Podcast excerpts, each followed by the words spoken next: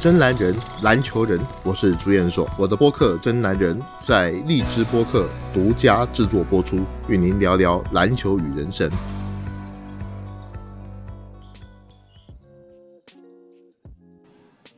欢迎各位来到这一期的《真男人》节目，我是朱彦硕。那今天这个跟 Helen 来一起来主持这一期的节目。来，Helen 跟大家好。我们这一期啊，哈。呃，Helen 有没有关注过？就是今年的篮球名人堂的名单。今年名单好像稍微平淡一点吧？哎，不是，今年的应该有科比什么？不不不，科比是去去年的哦。去年，但是去年没有补这个颁奖典礼。哦，对对，今年补的，对。对对对，那今年他有他们的这一个名单，但是颁奖什么时候我也不太清楚。嗯，那么。今年呢，也就是 NBA 篮球名人堂有五个现役的 NBA 球员被选上了。嗯，黑人是哪几个？你知道吗？有托尼库科奇，嗯啊，保罗皮尔斯、克里斯波什，还有本华莱士。还有一个，还有一个是克里斯韦伯。哦，对。好，那其中啊，哈，华莱士是大本，我们一般都叫他大本，是没有经过选秀进入到 NBA 的。我可喜欢大本了。在早先的时候，我非常喜欢大本这一名球员，但可是我现场去采访他的时候，我又很怕他，因为他很有力量，是吗？黑的发亮啊，跟野兽一样。他朝你走过来的时候，你会觉得不自觉的有点怕，对，有点怕。那这个本华是当选，我是挺高兴的。嗯，呃，因为本华莱士他是拿过四次年度最佳防守球员，还有五次入选 NBA 年度防守第一队跟一次第二队，三次入选 NBA 年度第二队跟两次 NBA 年度第三队。那其实他这个也是很实至名归吧？呃，虽然他是以防守见长的，但是我觉得这完全不影响他拿到名人堂这个呃进入名人堂这个地位。呃，对。但是呢，在过去啊，哈，年度最佳防守球员对很多的 NBA 球员来说，它只是一个加分的效果。嗯。那但是呢，他很多年度最佳防守球员，他最后并没有进入篮球名人堂，因为防守这个东西没有办法在数据上显示。对。那大本啊，这个在光辉时代，二零零四年那时候的活塞队五虎，嗯，击败了湖人 F 四。当时湖人 F 四，我还记得当时卡尔马龙加盟湖人的时候，我以为卡尔马龙职业生涯的总冠军应该稳了。嗯，结果没想到这个活塞队四比一，二零零四年四比一，虽然不能说兵不血刃啊，但是呢，这个比分多少让大家会觉得有点意外，因为当时奥尼尔还在壮年时期，然后科比也是在最好的一个时候。嗯，大本他是四比一打败了拥有奥尼尔和卡尔马龙的湖人队。嗯，那他就是我对选秀是不太了解的，但是他像他这种每一位 NBA 球队挑中的球员能打出这样的成就，真的是又励志又罕见。对，这个大本在我个人看这个 NBA 的历史上，他的防守能力，我这样讲可能有点夸张。嗯，就是在我看来，他的防守能力。大概数一数仅次于这个。如果说要排个前五名的话，嗯，大本绝对名列其中，尤其是在禁区球员里面。那大本呢，在非常厉害的一点哈，包括说他职业生涯里面，他只有五点七分、九点六个篮板，这数据看起来不怎么样。但是如果我们知道说他还有场均，还有一点三次的抢断，还有二点六次的这个盖帽。这个是一个什么样的概念呢？这是一个所谓的全能防守球员，因为你在现在的 NBA 里面你也找不到这样的球员。那格林呢？呃，格林的盖帽能力不行。哦，格林他可能抢断还有一点能力，但是他的这个盖帽能力完全不行。没有盖帽能力，就表示说你在对于这身材比较高大的这种所谓的内线球员的时候，你会存在一定的一个问题。但很奇怪，因为。本华莱士他身高并不高嘛？嗯，对对，这接下来我们就慢慢来说哈。嗯，这个本华莱士的身高啊，他说报是六尺九寸，这数据上是这样讲，但是实际上我猜到是穿鞋之后加上头发，呃，加上头发，那大概是实际上身高大概是两米多一点，嗯或是最多顶顶天的两米零三左右。那这样的一个球员呢，哈，能够在 NBA 的这个环境下面，尤其是在内线里面生存。我们要知道，如果说本华还是放在今天的话，可能他的这个内线防守身材不算是太矮。毕竟我们看到格林，还有像格林这样的球员。嗯。但是如果你是放在十几年前、二十年前的这样的一个环境里面，你就可以知道说这个人的生存有多么不容易。那也就是您觉得他要是换在现在来讲，会防守比之前更吃香一点，是吗？嗯，那个是要看后面的。后面的事情了，那我们稍后再谈这个。嗯，那我们前面也说到，大本他实际身高并不高，那他是怎么在内线中生存的呢？呃，大本的防守，就我个人的观察，可以分成以下几个关键点啊。第一个说他很有力量，嗯，可是很有力量的球员很多，问题是他能够善用自己的力量。那如果说很有力量的球员，他不会善用自己的力量。他就很容易犯规，可是大本他不容易犯规，然后他把全身的力气啊，他会发挥在他该发的地方，所以在禁区里面他可以顶得动你所认识的在当时候的任何球员，包括奥尼尔在内。当然了，并不是说他百分之百就可以把奥尼尔防的不知所以然。嗯，可是你要知道，当时的奥尼尔，你只要是到内线去，他认真打，没有人防得住。对，没有人能够防得住。但是大本可以把奥尼尔的这个杀伤力减轻百分之七十，这减轻百分之七十可不是一个普通的数字。我们要知道，说奥尼尔在当年呢总决赛的时候，对活塞队场均的得分也就二十六分多。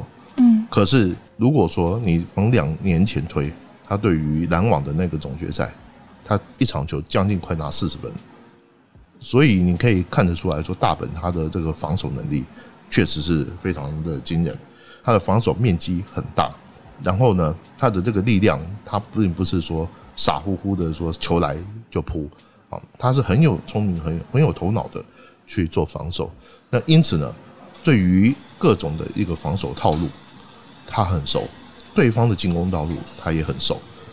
那第二个就是，他非常善于洞悉对方的下一个进攻动态。所谓的进攻动态是包括说。他防着他的球员，他对于他要防的那个球员，他可能会做什么，他很了解。不仅是这样，我们如果说一个球员能够在防守的时候做到这样子，已经很不错了。但是呢，他不仅是做的这样，他还包括说你的整套的进攻的路线，他都能够非常了解。这就很可怕。这等于是说，所有的飞机，呃，我们以一个军事来讲的话，就所有的飞机。它要往什么地方飞？接下来它要做什么动作？那么都在你的意料当中的时候，那么你就有可能尽可能的去放下更多的一个进攻。嗯，那大本所在他的这个防守可以说是整个活在对内线的轴心，他的防守智商是非常非常之高。好，那第三点呢？哈，就在于说他非常大胆，非常有种，他不会被任何的对手给吓到。那如果说你的你你不管是比他高也好，或者是比他比他壮也好，他都能够去顶防。我觉得防守有一点非常重要，就是不要怕。啊，如果你你先怕，那么你就先输了一半。尤其是矮防大的时候，他会有一种畏惧的心理。那么这一点在大本身上你是看不到的，所以他对于任何的对手，他都是非常有胆量的，而且他就摆明的就是说。我要主宰你，你攻不下我这个堡垒。那么第四个就是，他也很相信他队友的防守能力，他会把队友的防守引导到他这里来，他也能够把这个他防的一些重点的策略引导到队友身上去。总而言之，他当年的活塞队，他是一个防守的整体性非常好的一支球队。那么以大本为轴心。然后来建构的这整个活塞队，在整个二零零四年、零三、零四年这一个拿到冠军的这个防守体系。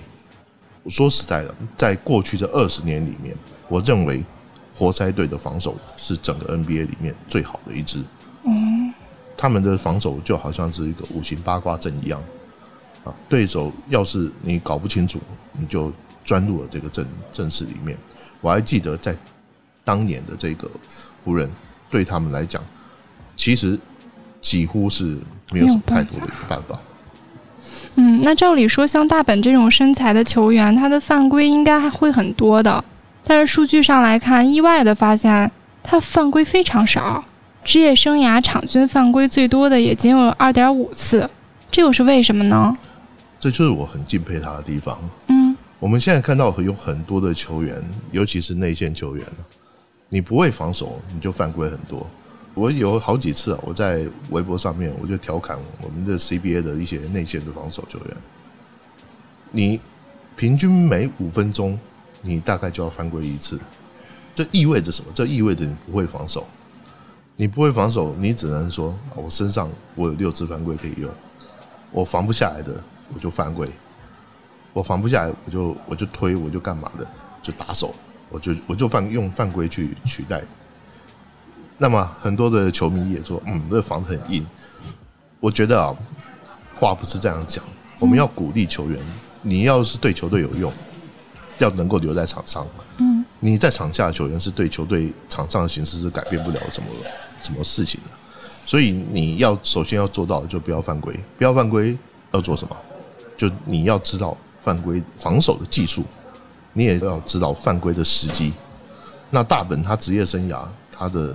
场均犯规只有二点五次，你知道我当看到这个数据的时候，我第一个反应是什么？嗯，这是一个防守达人，他太了解什么叫防守了。即使是欧拉朱旺，他像这样的顶级的防守球员，他的犯规可能都不止这个数字。因此呢，大本的二点五次犯规也意味着他在最关键的时候，他几乎没有碰到什么犯规麻烦。而且对手还拿他没辙，很稳定啊，非常可怕，就是无时无刻他都在场上。比如说，我就跟大家举一个简单的例子：一个善于抢断的后卫，或者是一个善于盖帽的球员，他如果说他的场均的盖帽数字很高，可是你看到的犯规数也很高，那么你就不能够把他视为说好的防守球员或者好的好的这个抢断球员。为什么？因为你本来你要去出手去断人家球，或者是盖人家帽，你就存在着犯规的危险。可是当他的数据都这么高的时候，而且他的犯规还这么少，这就表示他出手的时机非常好。他对于防守这所谓的躯干的这个接触，他的这个理解是做得非常出色。那么在整个里面呢，哈，看他的这个防守。我希望说大家有机会多多去看大本的一个录像带，看看他到底是在什么样的位置去做防守，用什么样的身体接触去做防守的。我相信有很多的球员一定可以从中得到获得很多的受益，因为啊，你要只要了解他的防守要减少犯规，不外有两条，第一条是你的身体接触，你是不是合法？你不合法，你当然就犯规了。第二个就是你的位置位置感是不是正确？你位置不正确，即使你身体做的这个动作并没有犯规的动作，但是你位置不对，你也很容易被吹犯规。嗯，那另外一方面，我觉得就是大本在头几年他所建立下来的这种联盟形象，裁判在碰到所谓的身体接触的时候，都会相信大本的防守是干净的。哦这个是最可怕的一点。那当然，这也要必须要仰赖说大本在在之前所做的这些东西，我没有看过有对手去抱怨说大本使用什么脏动作或什么之类的，从来没有一个像这样的球员能够做到这样子。你可以想想看，那多可怕的一件事情！有力量，但是更有技巧。对。嗯，那这听起来是很不可思议的一件事情哦。那大本被认为是光靠防守就改变了比赛格局的球员，他的进攻可以说是很糟糕的，但光靠防守真的能做到吗？其实很难，尤其是现在篮球这样子来讲，我们已经看不到说一个防守型的球员去改变这个比赛格局，很难，真的很难。但是呢，在我们这个看看过去啊，哈，很多入选年度最佳防守球员的，其中也不乏说他进攻能力也很不错，至少是不差。那大本在他们里面可以说是相当相当不行的，但是他并不是说他连吃饼都不会吃了。你说这样这种扣篮啊，他是真正意义上类似像樱木花道的那种人啊。那然后呢，在拉里布朗执教这个活塞队的那两年的期间，他也曾经尝试过去改造大本。改造的时候我还记得挺神奇的，他突然来一个中投啊，那么这个中投就会让对手吓一跳，当然我也会吓一跳，就会会说，哎，怎么会叫大本去中投？那他还有一个问题，就是他罚球也不好，所以对手也经常说去犯规，让他去上罚球线啊，这个是一个一点。那么，但是呢，从防守端来说，大本可以说是奥拉朱旺跟罗德曼的混合体。罗德曼他不善于盖帽，可是罗德曼他的这个包括扛扛人、卡位等等，这都是非常顶级的啊。但是呢，这大本。他不但有盖帽能力，他有罗德曼那种防守能力。这个我觉得，如果说就防守的这个领域上面的话，罗德曼跟大本可能还差一点。嗯，那大本是出生于一个叫弗吉尼亚联合大学，这似乎是一所 NCAA 第二级的学校。为什么会出这样的牛人呢？那照理说，像这种二级大学不应该受到很多球探的重视啊？那他又是怎么被发现的？呃，维吉尼亚联合大学是一个 NCA 的第二级学校。我们知道 NCA 它有分好几级哦，有一二三级，然后还有的是叫一些社区学院，社区学院就不算在 NCA 里面了，那是所谓的 Junior College 那一种类型的，还有什么 NJAA 还的等等之类的。这个维吉尼亚联合大学啊，他在出大本之前，他曾经出过一个牛人，这个牛人叫查尔斯奥克利。好，奥克利是什么人呢？奥克利曾经在公牛，曾经在尼克斯，曾经在猛龙，都是一个整个 NBA 里面是响叮当的一个大前锋。啊，他篮板能力很强，防守也非常铁血。以前呢，我还记得，不知道是上赛季还是上上赛季，他在尼克斯的这个主场看球的时候，这个因为骂这个尼克斯的老板，因为奥克利是老尼克斯人。嗯。啊，那可以说是执行派特莱里那种所谓的铁血防守里面非常重要的一环。那么，奥克利早年是辅助乔丹的一个重要的一个前锋，篮板能力非常好，防守也非常好。那他在打球的时候，这个有的时候就回到母校去指点他的这些后辈。那么大本就是他算是他教的学生之一。嗯，所以他在他的很多的篮对篮球的。尤其是对蓝领球员的概念，是可以说是大本从奥克利身上学到的很多。那很多的这种无名大学啊，这个会偶尔当中啊，他也会出一些非常神奇的球员。有些球员他，你有听过大器晚成？嗯，他可能这个球员他在念高中的时候可能还没什么名气，可是突然之间他可能因为身材变高了，或者是他的这个对篮球的理解，突然之间。变得非常非常非常多了。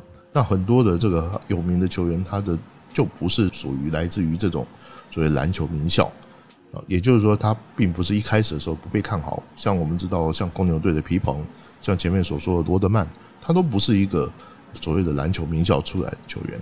那 NCAA 的第二级大学是其实有些学校，他也会出一些蛮好的球员。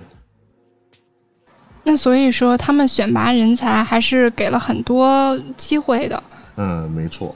那主要的是，就是说，我们知道第一级大学就有三三百多所嘛。嗯。那球探不可能每一所都去盯，那更何况是第二级。但是呢，他会有很多的这个呃一些机会，包括像什么训练营啊什么之类的。慢慢的，你是真金子，你就会在里面被被淘出来。嗯。啊，所以像大本虽然是在选秀的时候没有被选上。但是呢，他在选秀前去到像华盛，当时叫华盛顿子弹队，嗯，然后呢，他就被子弹队说，嗯，这家伙可以用用看，就给他机会了。然后他一脚就踏进了 NBA，然后慢慢的在发光发热。我觉得美国最恐怖的就这一点，就是说，没错，我不否认有很多的篮球人才。可能还真的没被发掘出来。所以现在你说像 NBA 这一批人，是不是天赋就最好？不一定，不见得。嗯。但是呢，他可以确保说，真的有天赋的人，你只要愿意进入到我们这体系里面来试试看，也许你还真的会有机会被发掘出来。那尽可能的不去浪费人才。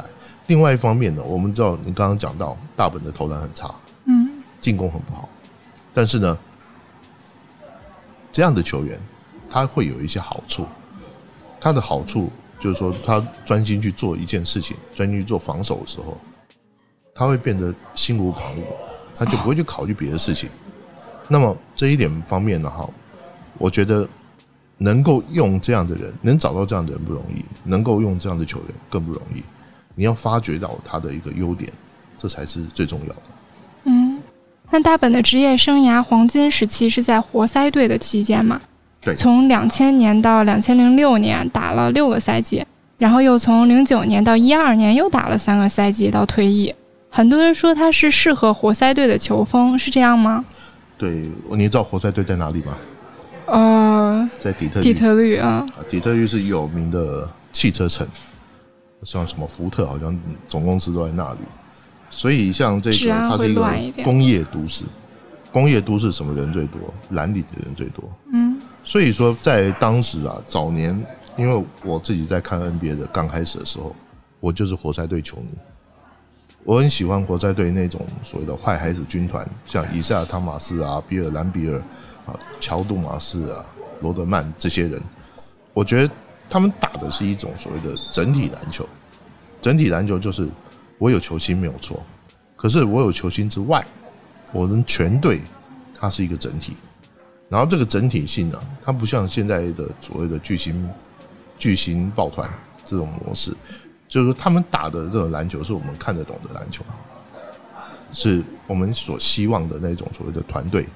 好，那么在八零年代的时候，活塞队靠着这种所谓的铁血防守的这种模式啊，他整垮了当时八零年代湖人队跟凯尔特人长期东西争霸的。他先毁灭凯尔特人，凯尔特人就葬送在活塞队手上，然后呢，又毁灭了湖人。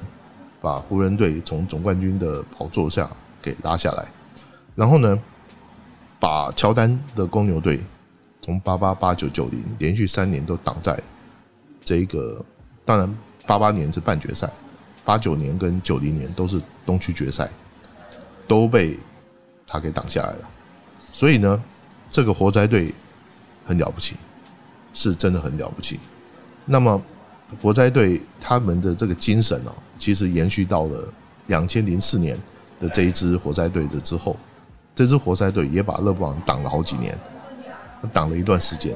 好，那你要能够脱胎换骨，要蜕变，你就必须经过这样的一个铁血的一个淬炼。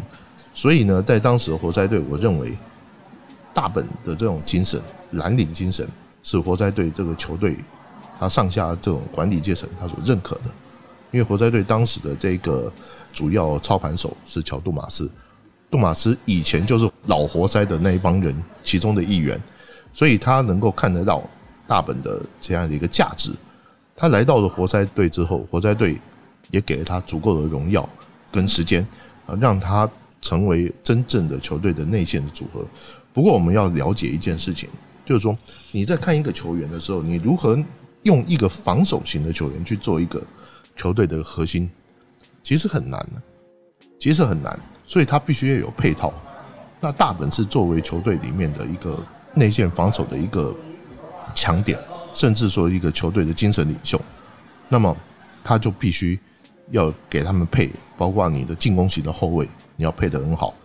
这就是活塞队他后来慢慢变强的一个主要原因。但是大本职业生涯是开始于华盛顿，后来又去了魔术队。嗯，嗯，他打了一个赛季，被重用为先发中锋之后，然后就在我们之前说到那个格兰特希尔的交易中来到了活塞。嗯，在这里他是找到了一个认同他的地方。没错，没错。所以说，呃，有大本，很快活塞队的重建也是得到了一个回报的，并且在零四年拿到了总冠军。嗯，嗯。那二零零四年可以说是大本的一个巅峰了哈，他们那时候四比一轻取的这个有奥尼尔、有马龙、有科比，还有这个佩顿，嗯，他们这所谓的湖人 F 四。那么另外一方面呢，就是说任何一支球队啊，你像碰到的像马龙或者是奥尼尔的内线组合的时候，我觉得任何一个球员的第一反应都只有一个字：逃，赶快逃吧！因为奥尼尔是当时最强壮的中锋，马龙是最强壮的大前锋，你要碰到他们，然后你想到他们跟他们对抗。对抗一个系列赛都觉得会很艰难。其实以当时来讲，我觉得那一年呢，在西区季后赛发生很多事情，包括说我们知道他们在对马刺的时候，费雪的那种零点四秒绝杀，这是一个很神奇的一个故事。因为那一次那个绝杀，使得湖人队他在这个西区的这个卫冕的道路上面，他就就等于是把马刺给打掉了啊。然后才能够跟活塞队在总决赛里面会师。那么不管怎么说啊，我觉得在当时啊，所有的包括舆论也好，或者是包括各种各方面也好，大家都会认为湖人队这个冠军是拿定了。但是没想到，大本他们所率领的活塞队还没有主场优势哦，还能够那么轻松的就把湖人队给收拾掉，这是大家所所想象不到的事情。嗯，那大本的造型也很特殊哎，往往弄个爆炸头上场，或者把头发编成辫子，这有什么讲究吗？呃，大本的这个爆炸头哦，又称为 Afro Hair，这个在上世纪的七零年代，在美国黑人的这个造型里面可以说是非常流行。那么它有浓厚的嘻哈风格，最早的时候好像是一个摇滚歌手所带起来的。但是在七零年代有一个球星叫做 Julius Urban，其实就是我们一般所称的 J 博士啊，J 博士他那个时候加入的是 ABA 联盟，那他就用这种造型呢，风靡了很多的球迷，因为他这个当时他在纽约篮网队，然后呢，他就是爆炸头，爆炸头之后，他经常就一手抓着这个球，然后在空中展现他的灌篮。扣篮的那种能力，就像一只大大鸟一样，哦，这种大鹏展翅，然后滑翔啊，扣篮之类的。所以呢，在当时啊，算是一个所谓的很多黑人运动员的一个风尚。但是不知道为什么，在八零年代，嘻哈风格没有了。八零年代的 NBA 里面就很少这样的，包括连这个 J 博士他本人，他也把头发给剃了。所以在八零年代的时候就没有这样的一个情况，反倒是到大本进入到 NBA 的时候，大本其实基本上上场就两个造型，第一个造型就大家所熟知的他把的这个头发像爆炸头这样子，到两千年以后，NBA 的嘻哈风又来了，这一次带来风潮是艾弗森，嗯，艾弗森带来了新的所谓的 hip hop 的一个风潮，然后呢？大本他也把这个爆炸头留下。刚刚讲的大本两个造型，第一个就是他把爆炸头，他不绑起来，他把它张开来；第二个就是他把它变成一个像发辫一样，然后呢顶着那个发辫去上场。那至于说这个发型啊，对他到底有多少帮助，我也不知道。可是呢，我只知道说，从大本之后，有越来越多的 NBA 球员也采用这种造型。包括像我们之前看骑士的瓦埃乔，瓦埃乔也是类似像这样的，还有好几个像现在那个呃，在奇才队的洛佩兹，洛佩兹兄弟都曾经采用过这样的一个造型。也就是说，你采用这种造型的球员，你也不限定只是一个黑人球员，嗯，白人球员、欧洲球员，就是一种时尚。哎，是一种时尚，它变成是一种时尚。我曾经问过说，像一个编法辫的这样的球员，说你编一次法辫大概要花多久？十个小时吧。没有那么久。嗯。他说你碰到手艺好的那种那种理发师，大概是一个小时到那蛮快的。半小时。但是也挺麻烦的。哦。那你洗头嘛？那可能就是说看那一天的心情，他想那你这个头发像爆炸头弄上去，你整个人看起来也稍微高一点 啊。所以这有的时候也主要就是为了高一点，对，蛮蛮有意思的。那么我觉得这个大本它本身呢，是不是有这种所谓的嘻哈精神？这个我我不太清楚。嗯，但是呢，他对于他在整个球员的这职业生涯里面，他确实是不畏惧任何人。其实嘻哈精神里面有一个非常非常重要的一环，一个精神，就对抗全世界，像艾弗森那样的，就所谓的对抗全世界。就是全世界都不认同你，那你要对有那种对抗全世界的这种精神。那我觉得大本是有这样的精神的一个球员。嗯，那像大本这样的内线球员呢，在现今都是投三分球的 NBA 中还有多大作用呢？或者说大本的防守在现今的 NBA 里还能那么牛吗？说实在话，我如果是教练，不太会用大本这样的球员。我喜欢他，嗯，我必须讲我喜欢他，但是我对于。一个内线球员呢，你要有最起码的进攻能力。那大本是这方面是比较弱的。比如说，比如说像中投能力，一个不会中投的中锋，我会很困扰。我会有很多球，我不知道该怎么打。但是大本的好是好在说，他即便得零分，他即便一球都不投，他也能改变场上的一个局势。他就是强在这一点，你实在是没有办法不用他。那大本的防守，我认为在这个时代里面，应该还是会很好的。首先，第一个就是他篮板能力强。那对于非常强调攻守转换的这样的一个球队来说，篮板能力是非常重要的一环。你没有篮板，你就什么都没有。那么大本的篮板，我观察过很多次，他不是说只有靠近他的这个部分，他篮板能力强，他连很多那种所谓的长篮板，就是后卫投不进那种长篮板，他要拿下来。